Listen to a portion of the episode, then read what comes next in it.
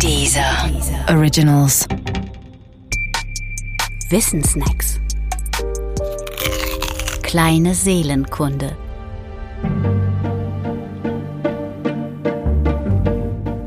Resilienz. Achilles hatte sie, die kleine Stelle an seinem Fuß, die ihn das Leben kostete. Siegfried auch, nur nicht am Fuß, sondern auf dem Rücken. Ebenso Superman mit seiner Schwäche gegenüber Kryptonit. Ja, und sogar Jesus, der wundertätige Sohn Gottes in jener Zeit, als er Mensch war. Offensichtlich sind Achilles, Siegfried, Superman und Jesus nicht perfekt. Trotzdem sind sie mindestens eins. Sie sind Helden oder Sinnbilder oder Projektionen des menschlichen Wunsches nach physischer Unverwundbarkeit. Dieser Wunsch, das sagt die Kulturgeschichte, ist in den Menschen tief verwurzelt. Bei Achilles und den anderen bezieht er sich auf die Physis, also den Körper. Neben diese körperliche Unverwundbarkeit haben die Menschen nun in den letzten Jahrzehnten noch eine weitere, nämlich die psychische Unverwundbarkeit gestellt und ihr einen eigenen Namen gegeben. Resilienz.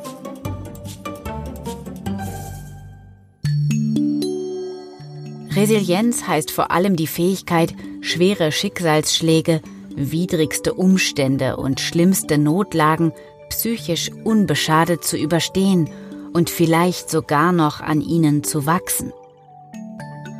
Ein resilienter Mensch lässt sich durch nichts unterkriegen und wird in jeder existenziellen Krise eigentlich zum Krisengewinner. Die psychologische Resilienzforschung gibt es seit etwa 70 Jahren. Sie ist verbunden vor allem mit dem Namen der Entwicklungspsychologin Emmy Werner.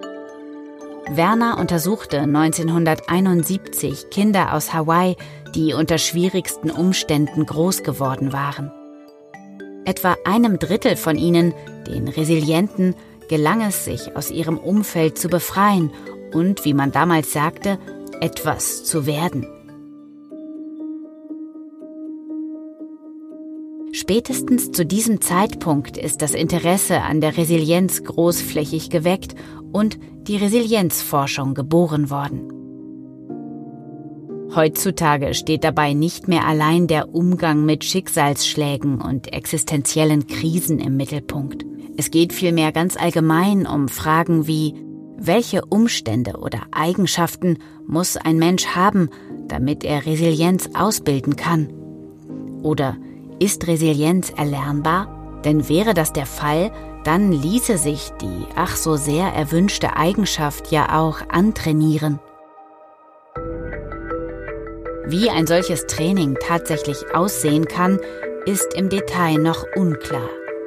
Es besteht jedoch kein Zweifel, dass feste soziale Strukturen, Intelligenz, Selbstvertrauen und Einfühlsamkeit die Entwicklung einer resilienten Persönlichkeit begünstigen. Die emotionale Härte von Teflon, Hollywood-Helden oder Indianern, die angeblich keinen Schmerz kennen, gehört übrigens nicht dazu.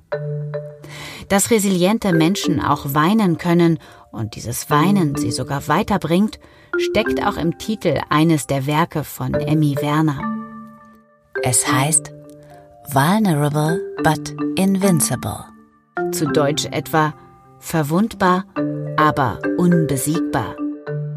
Ein Titel, der nicht nur die menschliche Sehnsucht nach Unbesiegbarkeit in Worte fasst, sondern auch auf Superman und Jesus zutrifft. Kein Wunder eigentlich, dass die Menschen der Gegenwart sich so sehr für Resilienz interessieren.